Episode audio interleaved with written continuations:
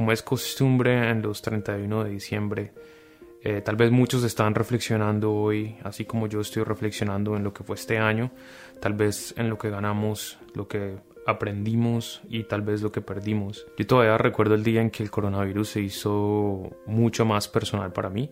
Recuerdo que seguíamos las noticias en ese momento, eh, estábamos enterados de lo que estaba pasando, pero no, no tenía esa sensación de que era conmigo que la situación estaba bastante crítica. Decido ir al supermercado y me encuentro en ese momento que hay gente peleando por papel higiénico. Me encuentro en ese momento en que la gente está llevándose todos los artículos de limpieza y ese fue el momento en que dije, esta crisis es de verdad, verdad esto está pasando. Si hay algo que a manera personal me ayudó muchísimo a sobreponerme a esta cuarentena y a, digamos, el trauma que esto le trajo a todo el mundo, fue mantenerme enfocado en las cosas que aún estaban bajo mi control y en mantener una actitud de agradecimiento frente a lo que aún yo tenía de manera personal y lo que todos teníamos. Lo que estaba bajo mi control eran cosas como las palabras que salían de mi boca, eh, el decidir ejercitarme en casa o no, el decidir alimentarme saludablemente o no, y el decidir continuar ser responsable con mi trabajo y con mi estudio en ese momento. Mantener esa sensación de control me ayudó muchísimo a manejar el estrés que venía de una situación de la cual nadie tenía control. Mantener una actitud agradecida, de agradecimiento, fue mi segunda arma de batalla para este tiempo.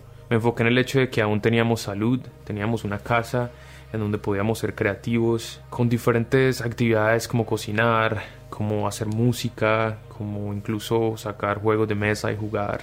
Al mismo tiempo, en el estado donde yo vivo, pues tuvimos la opción de salir a los parques, de disfrutar de la naturaleza, entonces fue algo que sé que muchas personas no tuvieron durante este tiempo, pero de lo cual yo personalmente estaba agradecido de que sí teníamos la oportunidad de salir de la casa. Para muchos fue un tiempo financieramente difícil que hasta el día de hoy estamos viendo las consecuencias y estamos tratando de resolver. Y al mismo tiempo muchas relaciones familiares se vieron afectadas. El estrés de no tener un escape físico a dónde poder ir, a dónde poder escapar, eh, creo que nos llevó a muchos a confrontar los problemas que tal vez llevábamos mucho tiempo evadiendo en nuestra casa y con nuestras relaciones.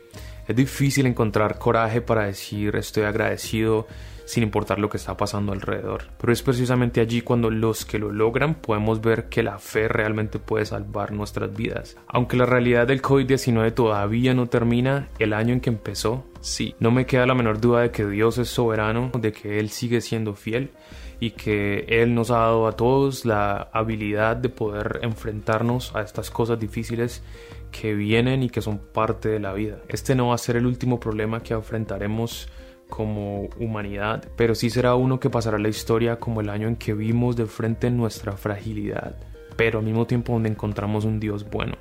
Este fin de año celebremos la unidad, la esperanza y el ánimo de seguir luchando de creer que hay mucho por hacer todavía en este mundo, que hay muchas personas más por amar, que hay muchas personas más por bendecir y muchas personas más por levantar. Un feliz año para todos y que Dios los bendiga.